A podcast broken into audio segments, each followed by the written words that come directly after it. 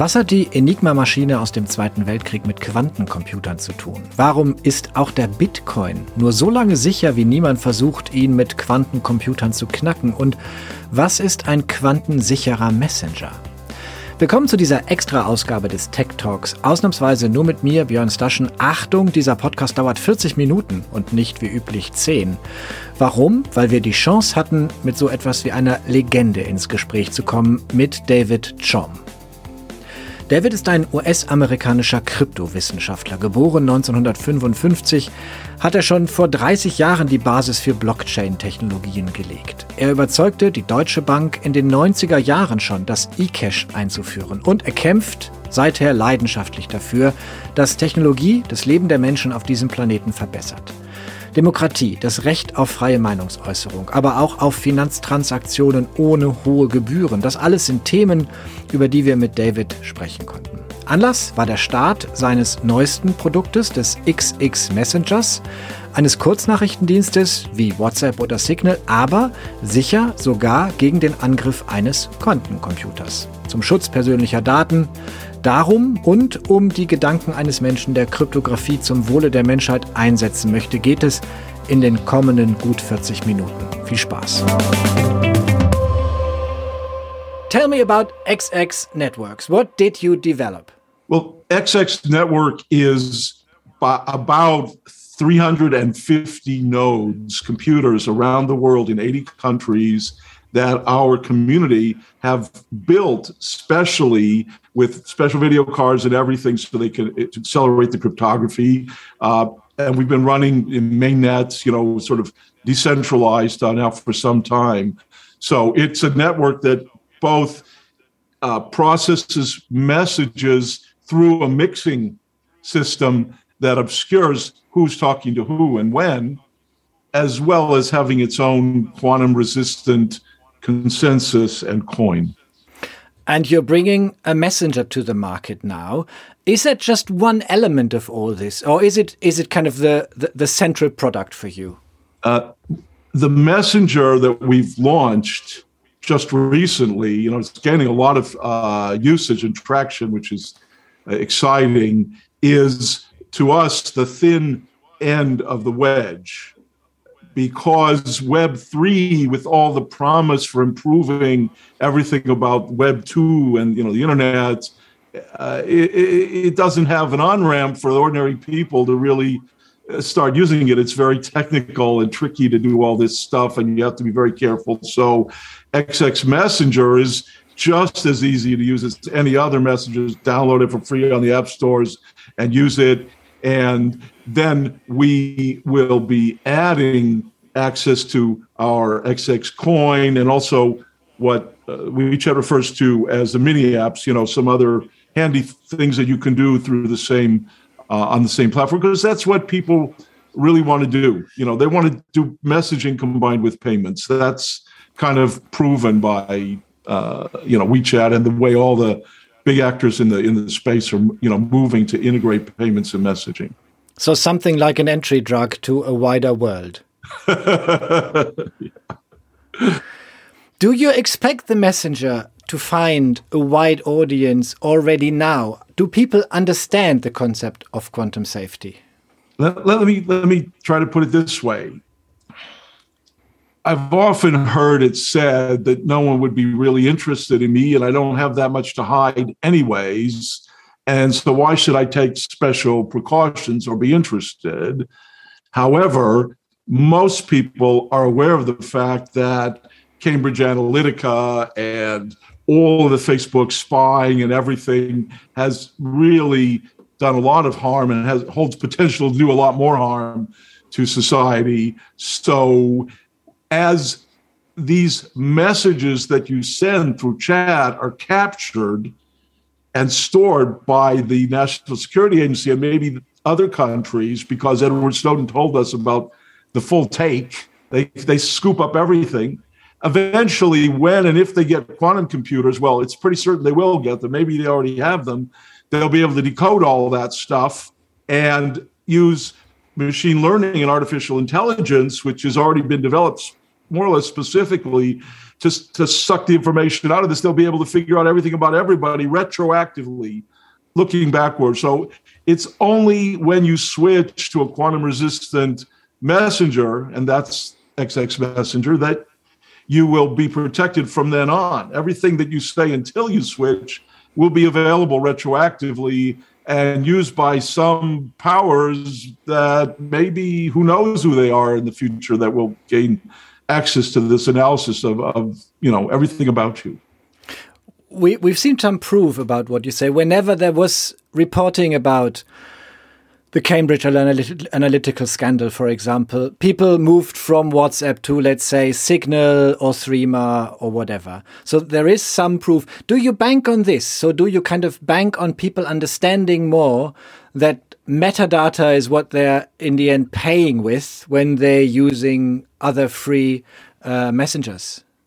Well, yes, as well put. Uh, metadata is what you're paying with when you use a free messenger and that's that's who you talk to and when and where everyone is and how long and how much and so forth that's the the social graph the real valuable information that facebooks and the like of this world use to extract information about you and monetize you as a as a product and xx messenger is the only messenger that has what I've called metadata shredding. And I invented it in 1979, and 6,500 people have referenced my original article on it, so called mixing. But we found a special way to, to do it to speed it up by a factor of 1,000 just a few years ago and that's why we built the xx messenger uh, because you can we we send a message through five different hops uh, around the world different countries that are chosen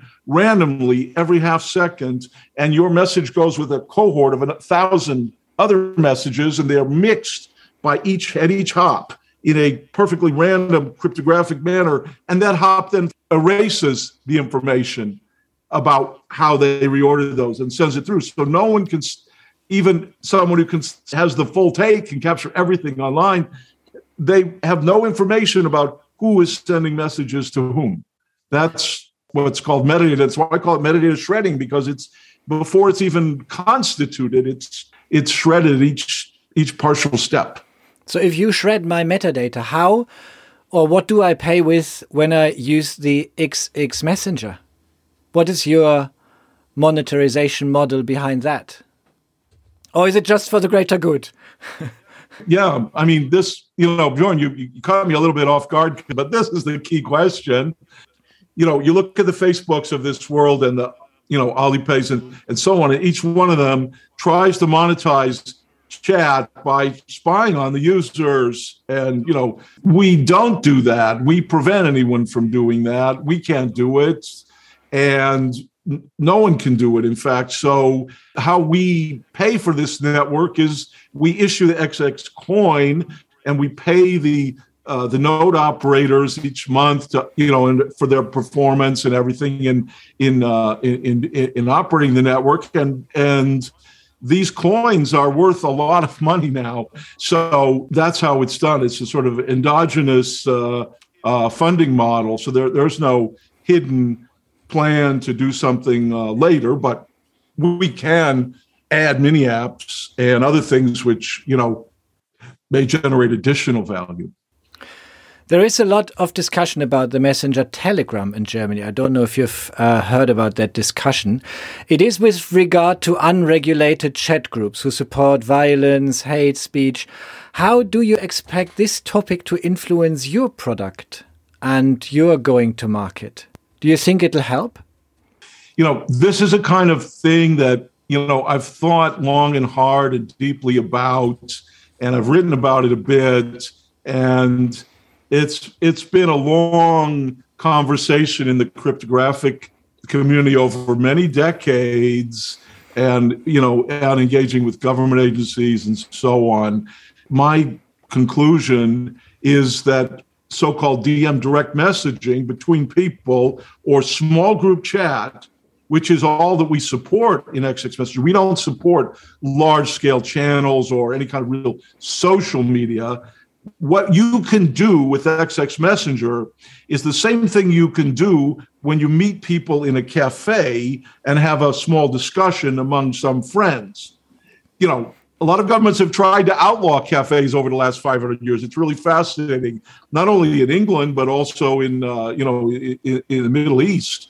Governments don't like it when people can meet and and speak uh, in small groups, but stopping them from being able to do it electronically is. Uh, you know that's a fool's errand. I mean, the most of if you look at you know the other side of it is money laundering and criminal use, you know, terrorism of, of, of payment systems just look at the amount of wealth that came up in the uh, Pandora Papers, the 10 over 10 trillion dollars worth of wealth which is hidden. Uh, you know, the, look at how many times Hong Kong Shanghai Bank and all the major, these major banks have been, you know, confessed to major money laundering of drug money and stuff like that in the billions of dollars. I mean, look at how much paper money the U.S. government, hundred dollar bills, the lion's share of $100 bills are not in the US. They are used globally for God knows what. And the US government is makes a seigniorage on them, and they never complain about that.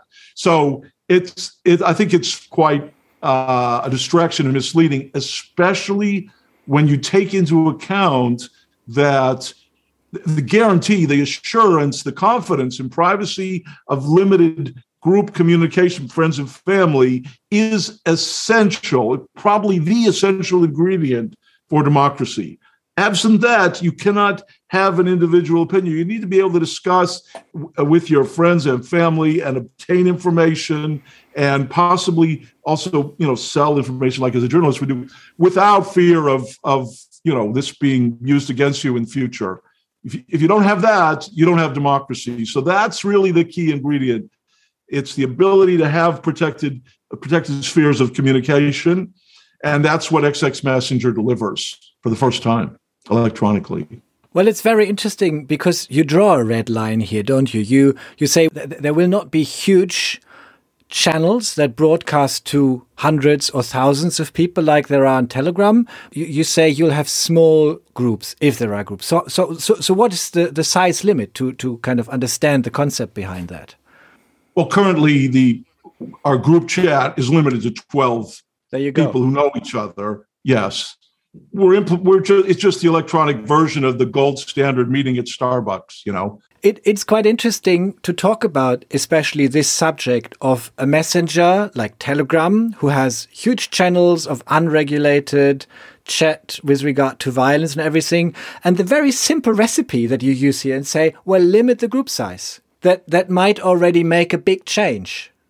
Yeah, it's a different medium. It, like I said, it it it's a digital equivalent of of taking a meal with some friends or yeah. you know meeting in someone's living room or a, a coffee house or something. I mean, it's doesn't make any sense if society tries to stop that then it's doomed and to try to you know stop it only electronically makes little sense especially when you consider that it that kind of protected communication is, in my view, the the necessary condition for democracy, the necessary condition for democracy.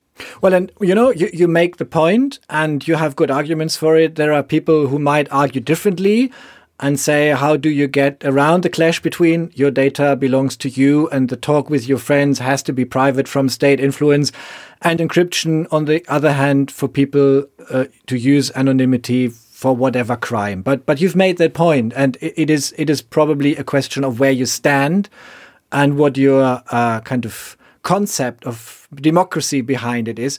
But I well, that's that's where I'm coming from, Bjorn. You know, I mean, I've been in this for for 40 years, and uh, frankly, I've not really weighed in on the you know protecting the secrecy of message content issue much because it's such a crazily heated debate, and you have people that take very extreme positions on both sides, which see, neither one of which seem to make much sense to me uh, from first principles.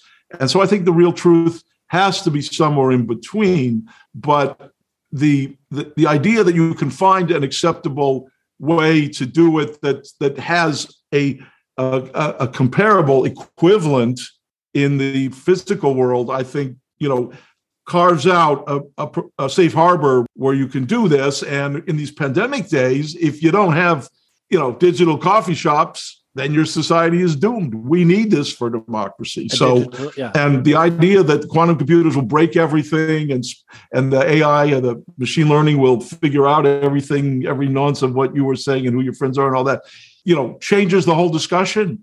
You know, because it, it's basically to spy on you is free because it's going to be done across the board and you won't really see who's doing it or what they do with that information. It might be done by multiple governments and and it's that's something that's just going to destroy civilization. Let me ask quite a general question and you decide how specific you want to answer.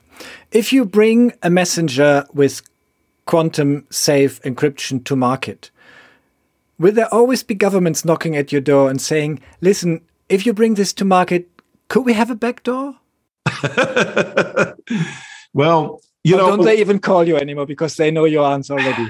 You know, I've had contact with a lot of different people from uh, from government, and they've told me that they, you know, they read my papers much more carefully than I do.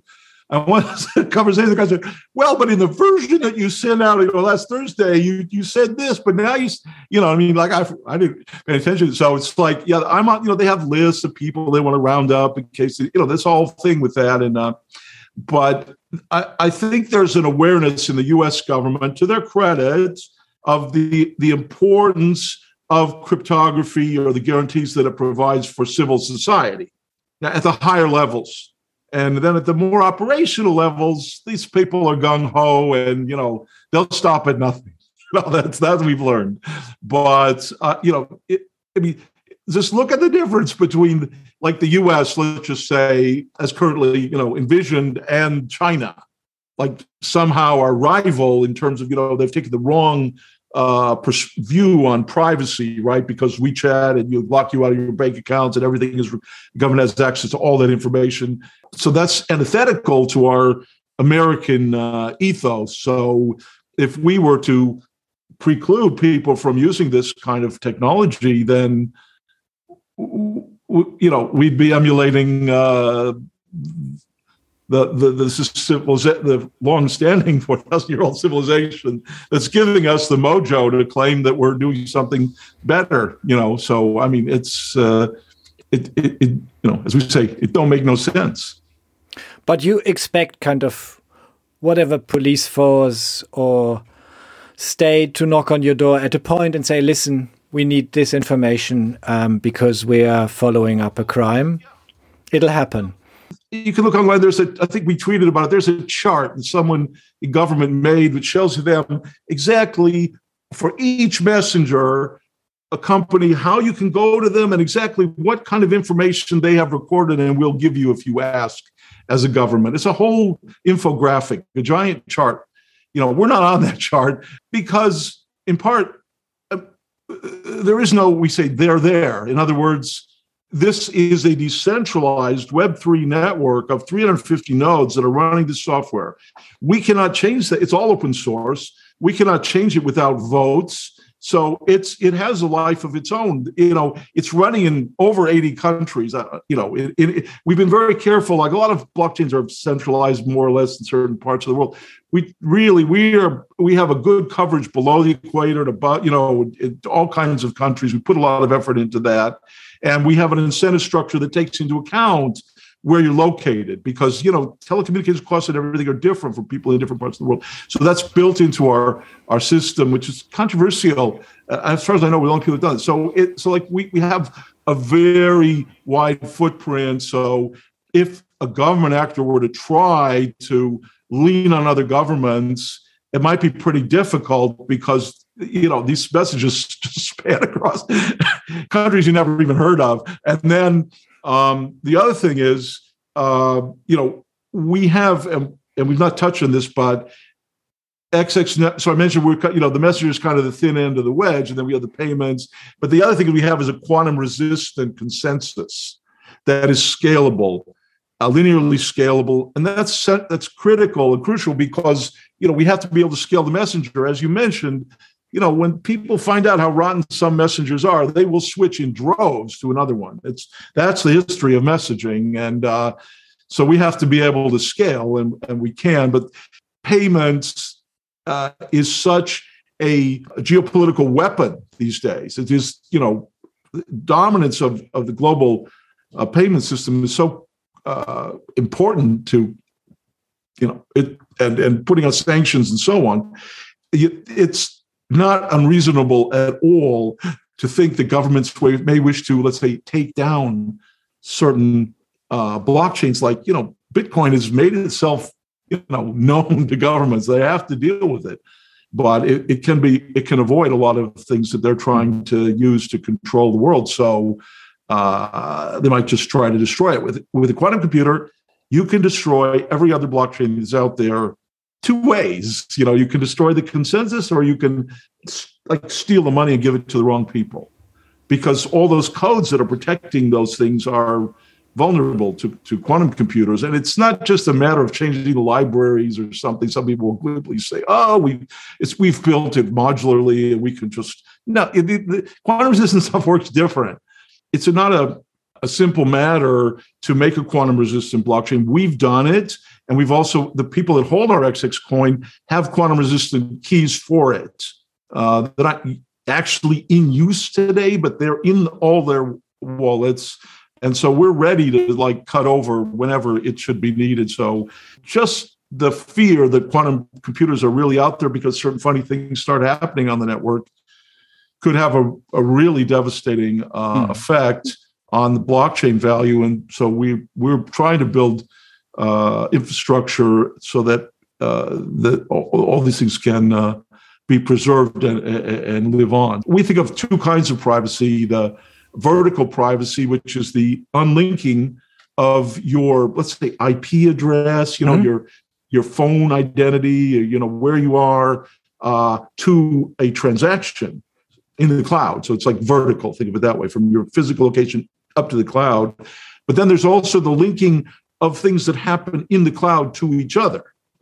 That's the horizontal privacy, uh, you know, unlinkability dimension. So what we uniquely deliver with the XX messenger is the uh, the vertical uh, dimension, which is absent, you know, everywhere else. So that, that's that's why people were so surprised that all their Bitcoin transactions could be traced because they could be linked to their IP address, right? Yeah. So, uh, but then, but then the horizontal, you know, that's the kind of thing I pioneered with the eCash, which I deployed in uh, with Deutsche Bank in the '90s. Is uh, you know, they issued the Deutschmarks uh, with that had the blind signatures. So that was like the first real electronic money that arguably more secure than current blockchains because when you withdrew that money with a blind signature, only you could rec- could know what you had, so no one could block you from spending your money. Mm. And so, because of the blind signature, it, the payment could not be linked to the withdrawal transaction.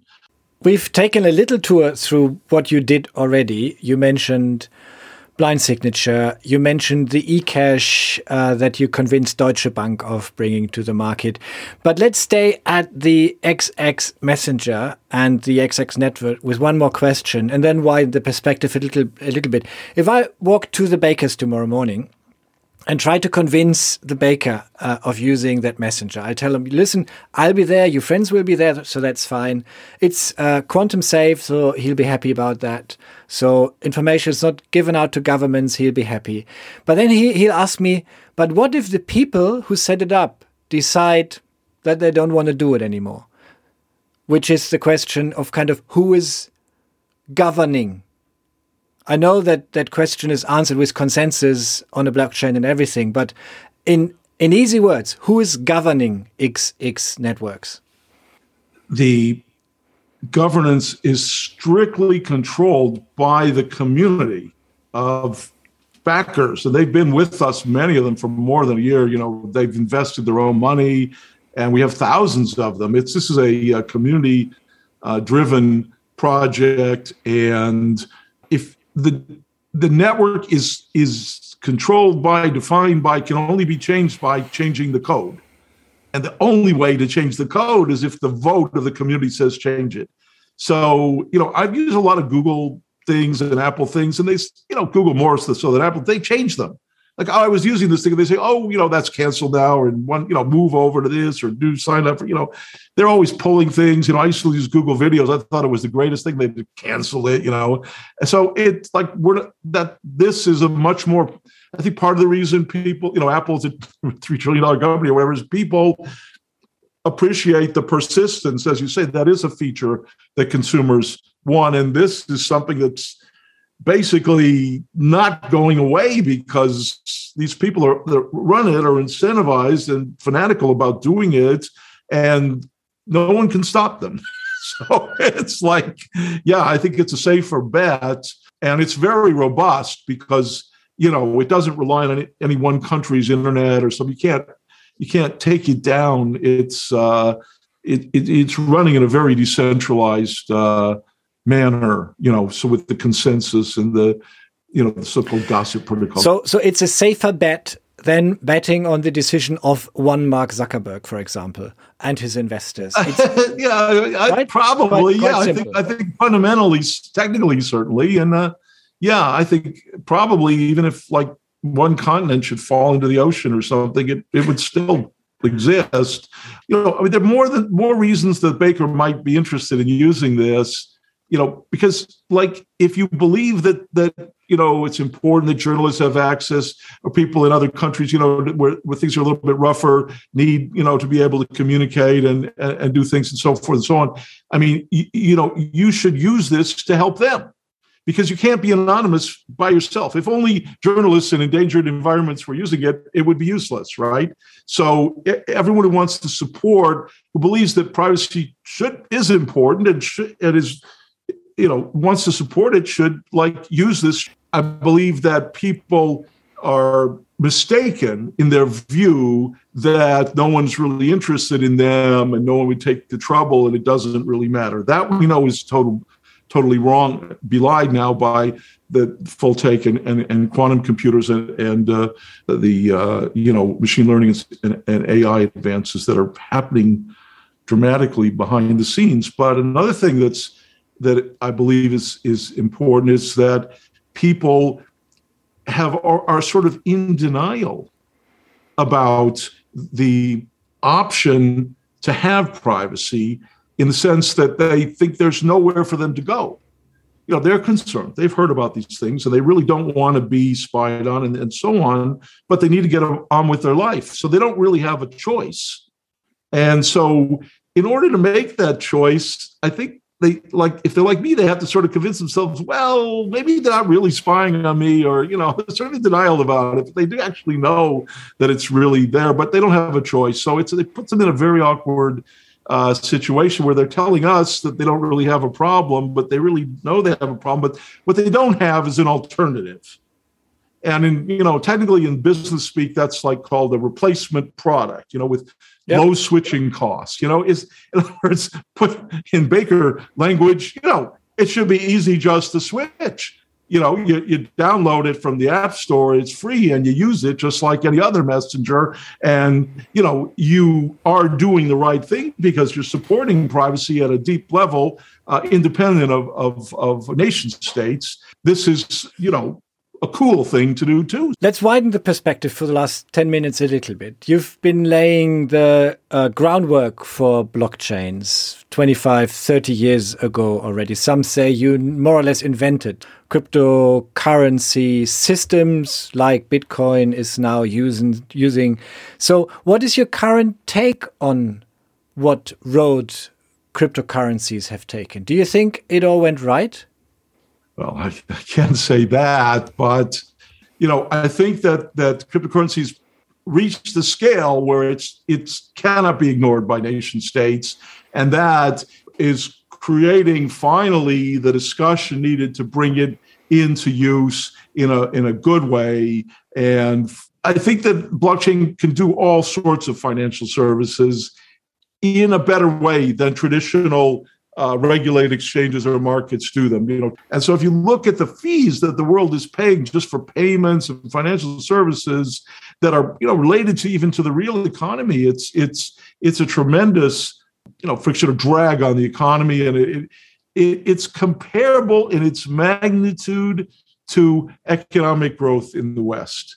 like a couple percent annually. That's mm. stunning. If you if you could get rid of those useless fees and all that systemic risk, you know, that's kind of why we had 2007, 2008, and Bitcoin was able to really uh, come forward then. The, the, blockchain space can show the tr- traditional, regulated, official, whatever you want to call it, long-standing world how to do all this stuff way, way better, much more securely. No settlement risk, instantaneous settlement, no no fees actually it's it's quite stunning. And what that can do is level the playing field for people in all kinds of emerging economies so they can really participate with the kind of financial services that we in the you know developed countries take for granted but are really only available to the upper strata. You know this just levels the playing field. You have a good chance of of uh, creating a much more sustainable egalitarian and actually better, you know, uh, uh, economic growth. But wouldn't you say that what we have now, kind of as as the mainstream cryptocurrencies, for example, kind of Bitcoin, I think more or less everyone knows nowadays what Bitcoin might be. If I refer to what you said before, all this is more or less in danger if people start aiming quantum computers at the system. So we've built up a system that is starting discussions and is leveling the playing field, as you say. But it's it's in in acute danger, isn't it? I believe that during the Second World War, the United States government broke, and the, with uh, actually it was help, help from the British, uh, the German uh, submarine uh, codes, Enigma, the four rotor Enigma. I used to have one of those in my office. I don't have it right here, but they allowed passenger ships to be sunk so as not to reveal the fact that they had broken those codes. Yep. So just because state actors have access to quantum computers doesn't mean they're going to show their hand and it, it doesn't mean that they're going to just wreak havoc but it does mean that if they're if they realize they can you know stop these things and dominate in this space they might they might play that card. So having a system that can prevent it would probably keep them from from from trying. So uh, recent results in Nature, three papers were published on the same day that put a, a built quantum entanglement with very low noise, general purpose entanglement on standard silicon production process, uh, things that could be produced on a silicon fab. So that's that's game changing for quantum computers. And but all three of those projects, which were international, were sponsored by the U.S. Army. The governments are interested in this stuff. Believe me, uh, it's generally believed that China is way ahead in the quantum space, and the U.S. has put sanctions on some um, Chinese quantum companies, and you know it's something's really going on with this. But yeah, I, but it may be a long time before hackers can really get access to it and uh, abuse it. So, but it's not something to be ignored. And if you say that Bitcoin was kind of paving the way, leveling the playing field, maybe even for the use of quantum safe uh, blockchains, cryptocurrencies, do you still find it strange that it's not really known who is the man behind the blockchain. So is it is it Nick Szabo then, or Nick's a good friend of mine. I think Nick's Nick's getting all the bad part of that because you know people are always after him, but uh, Nick Greg was at, you know visiting at, at uh, DigiCash back in the day. You, if you look at Chaum.com, you, the eCash Museum, you'll see a picture of Nick Szabo there, uh, standing around the kitchen table in the upper left. You know, he's a f- good friend of mine. Is unfortunately he's not uh, tweeting at, at, this moment, but you, you, know, careful what you what you uh, what you wish for. But it's it. There's a lot of scary stuff that happens in the blockchain space as well. You know, it's not.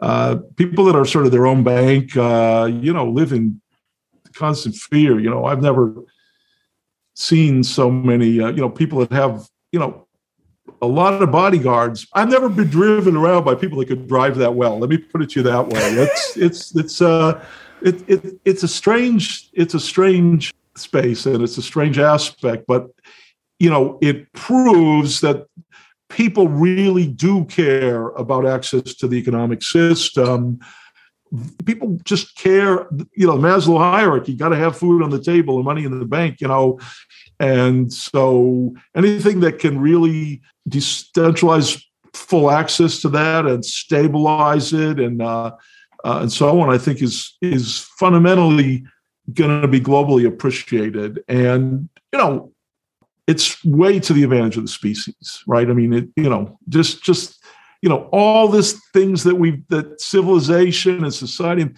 people have generated over you know thousands of years or maybe much longer period it, you know if all that just funnels into you know some strange world for the elite uh, i think that would be unfair you know? I think uh, my my meaning in life is to try to allow civilization to really rise to its potential. And i think the baseline for that is to get the economic stuff working in a stable and and secure and, and accessible manner and to, you know, uh, facilitate innovation and, and uh, creativity and uh, participation without fear and, uh, you know, and, and it's sort of, you know, this divisiveness and all that's being fomented probably with some kind of profit or centralization motives is, uh, you know, not good. We got to build something that's uh, better and really shows the power of uh, people and what people want to do and, and can do. And, and so, yeah, I think it's a noble cause. And uh, hopefully, XX Messengers the thin end of the wedge. That was quite a long, exciting, and impressive answer to the question who is Satoshi Nakamoto. Do you know who he is? I, I, I, I don't think I should really comment on that, but uh, you know, I mean, you know, there's uh, you know, there's sort of two theories about technology history, right? One is the sort of great man theory. You know, there were these key innovations. You know, when went from Newton to Einstein yeah. to you know whatever Niels Bohr or something. But uh, if you look deeper, it's there's a much more compelling case to be made for it being a kind of evolution of ideas. Yeah. There's some some literature on this now. Which, you know, I've look, taking the trouble to like read through it. It's quite compelling and really interesting, you know. So, because I'm an innovator myself, right? So I'm also not particularly interested in how this stuff works. But I mean, you re- you really see that it's it's uh, it's a social process, and a lot of things, you know, their time has come, and they appear in different places, and uh, you know, you could say, well, I was a little early with eCash, you know, and uh, it wasn't, you know, the world wasn't, you know, really ready to use it. Well, it was hard to install. It was hard to, you know, everything was diff- cumbersome in those days. We, if you go to the Chandrakant the eCash Museum, you'll see the um, uh, still we had like hundred stores that were taking our Cyberbucks currency, and that's in addition to the Deutschmarks, and we had dollars and you know Australian dollars and, and, and was and all this stuff. So it, it it it we gave it a chance, but it, it there wasn't uh, really uh, it wasn't the world wasn't ripe for it at that moment. If we talk about the evolution of ideas and more and more people kind of taking part in it, wouldn't the vision of a Web three constitute that there will be many people who are happy to run a server? And will that ever happen? Or will it in the end always be the big corporation who will provide the technical infrastructure because people will not run servers. You have 350 nodes, but there will never be enough servers for a world to run on the Web3, right?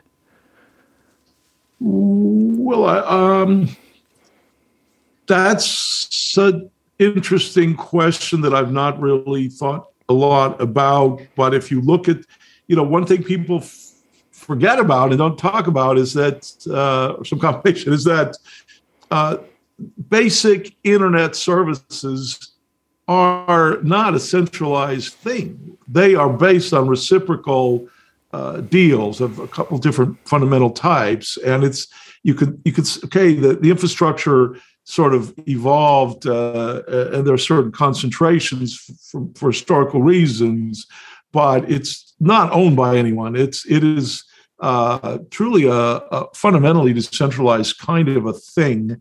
And there's so much extra bandwidth out there with the dark fiber and everything, you know, uh, that it's um, it's not really a scarcity uh, situation. So I don't think that's really going to be a limiting factor for Web3. I mean, to me, you know, and there's a lot of discussion about Web3 and what it really is and so forth and so on. And yeah, there's some big corporate actors or big actors that think that they know what it is or going to make it happen and so on. But I think they're fundamentally misguided. Some of them are my friends, but they don't want to hear about it. You know, it's hard to convince.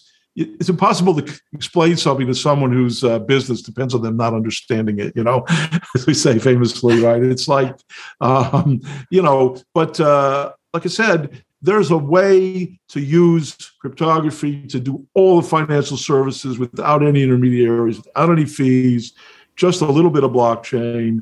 You know, if you're going to do blockchain, you got to do a quantum resistance for these reasons we discussed.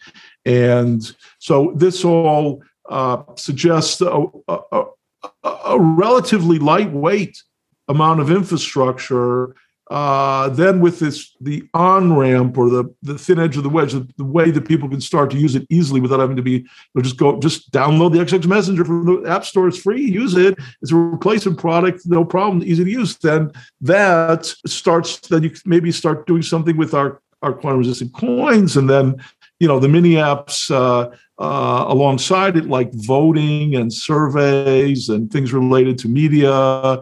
There's a lot of uh, interesting uh, mini apps that we're you know exploring and developing with with partners and stuff. So it can become a, a quite a rich uh, environment that exposes a lot of the benefits of of Web three to people, you know, to a much wider audience. And I, I think that's got to be a part of the Web three magic. And we can't be like like blockchain, which was the you know community of people that were willing to do a lot of know, sort of technical or risky or you know funny things uh, to, to, in order to, to, to get to get stuff done. So this it's got to be something that everybody can easily uh, switch over to, and and uh, uh I think it can be. So yeah, I, I'm I'm incredibly optimistic about. I can see a way through to to uh, Web's three for the fundamentals. You know, and I mean this this is this is a point about privacy too that one what's also clarifying uh, for people, I think, as far as getting rid of the, you know, overcoming their denial of the impossibility of being protected in their privacy, is a recognition of those uh, aspects that you just have to, like my sister would say, drop on the floor. You know, we say in the American, you know, forget it. Uh, you know, just push out of your mind, discount. You know, write off uh, so you're walking around, yeah, there's you know there's all kinds of Internet of Things and web you know cams and people and phones and whatever. So you have to realize that a certain portion of your life is going to become very uh, transparent, but there's another part, the guarantee, the, the believable guarantee of strong protection of which is is essential to democracy. So if you make the, if you can come to peace with that distinction, then you know these problems all seem tractable, solvable. David, I think that was a perfect ending. So thank you very much for taking all this time. Hey, thank you. This was so great.